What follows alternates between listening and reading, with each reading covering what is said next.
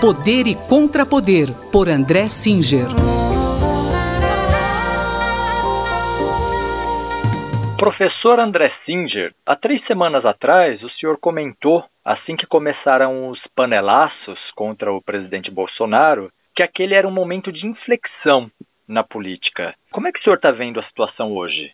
Olha, eu agradeço a pergunta porque ela me permite fazer um, uma reflexão aqui um pouquinho mais de médio prazo. Em geral, a gente tem é, falado nesse espaço sobre as notícias que estão ocorrendo no dia, né? mas agora eu vou fazer uma reflexão um pouquinho mais ampla. É interessante essa questão, porque, na verdade, eu acho que ocorreu uma espécie de descolamento entre o que a gente poderia chamar de movimentação da sociedade e o movimentação, a movimentação no mundo da política. Né? A sociedade, é, sobretudo setores de classe média, parte dos quais tinha é, visivelmente apoiado o presidente Bolsonaro na, na campanha eleitoral de 2018, começou a, a se manifestar é, de maneira bastante intensa contra ele. E isso em vários bairros aqui de São Paulo em várias capitais do país durante vários dias.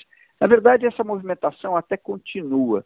Ela se enfraqueceu um pouco, mas ela, ela continua acontecendo. O que eu acho que, que houve né, é que isso não se refletiu no mundo da política. É, os políticos não deram uma importância a isso, não potencializaram esse movimento. Eu acho que isso aconteceu porque eu identifico duas estratégias que estão, digamos assim, um pouco contraditórias né, com essa movimentação que ela tinha, é claro, uma movimentação espontânea, não era uma movimentação organizada, mas ela tinha um sentido vago, né, de pedir a saída né, do, do presidente Bolsonaro. Eu acho que uma das estratégias que eu identifiquei no mundo da política, que é importante é, os ouvintes da Rádio USP acompanharem, é o de não a, a, de que o presidente Bolsonaro saia do cargo, mas que ele seja isolado dentro do seu próprio governo. Em outras palavras, a gente poderia dizer que é algo como tentar transformar o presidente Bolsonaro numa rainha da Inglaterra, alguém que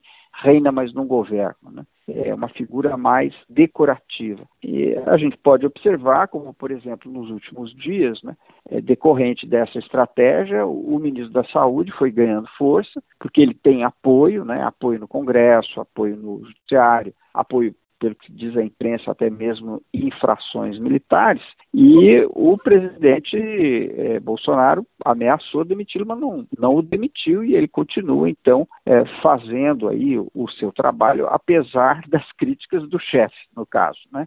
Uma situação bastante peculiar, né? Então, acho que é, isso é um, é um, elemento, um dos elementos que explica, né, digamos, o fato de que essa movimentação, que eu insisto, ela não terminou né, e ela pode voltar a crescer. Ela não teve de imediato o impacto é, na política que ela é, poderia ter tido. Né? Certo, professor. Bom, essa foi a primeira estratégia que o senhor identificou. E a segunda?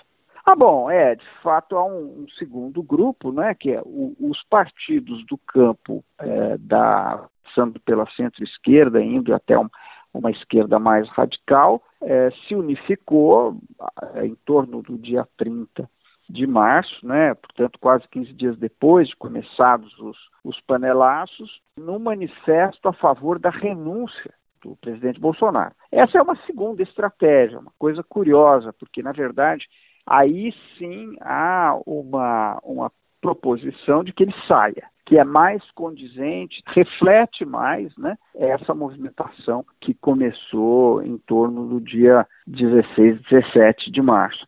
Agora, o pedido de renúncia é, é, é também bastante peculiar, né, porque não há nenhum sinal, né, é, pelo menos até aqui, de que o presidente Bolsonaro vá renunciar. Né? Ele, na verdade, está lutando é, a gente, num, num, outro momento, poderia aprofundar, né, tentar entender o, qual é o projeto específico dele, mas ele tem um projeto bastante radical, né, que, é, na minha opinião, vai contra a, a democracia brasileira.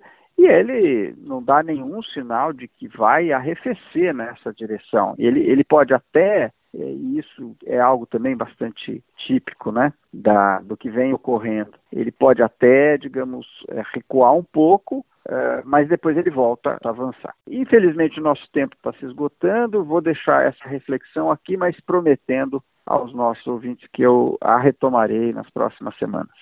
Obrigado, professor. Até a semana que vem. Muito obrigado e até a semana que vem. Esse foi o cientista político André Singer, que conversou comigo, Gustavo Xavier. Poder e Contrapoder, por André Singer.